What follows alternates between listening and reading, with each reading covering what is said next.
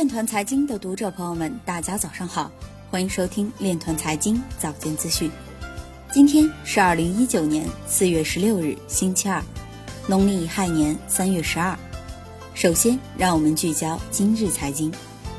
日本虚拟货币公司 FX Coin 向日本 SBI 集团募集资金。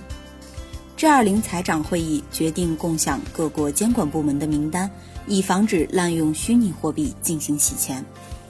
北京海淀区借助区块链技术促进一网通办。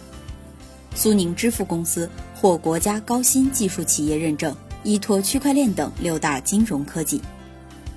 二零一九年二三月，国内一级市场区块链融资十强发布，迦南云智位居榜首。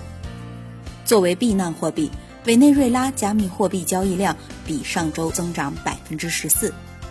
兰德报告显示，恐怖分子一般不太愿意使用数字货币。有报告显示，东南亚加密部门或将受到朝鲜加密相关计划的影响。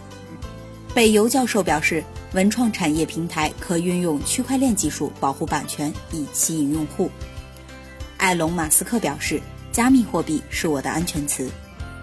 今日财经就到这里，下面我们来聊一聊关于区块链的那些事儿。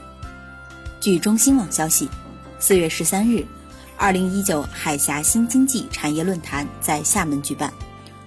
中央党校国家行政学院科研部巡视员、中国投资协会区块链大数据产业投资专业委员会委员王德银指出，今年。国家互联网信息办公室发布了首部中国区块链企业的管理服务规定，因此今年被誉为中国区块链产业的元年。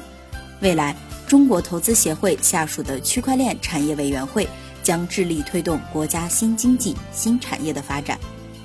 以上就是今天链团财经早间资讯的全部内容，感谢您的关注与支持，祝您生活愉快，我们明天再见。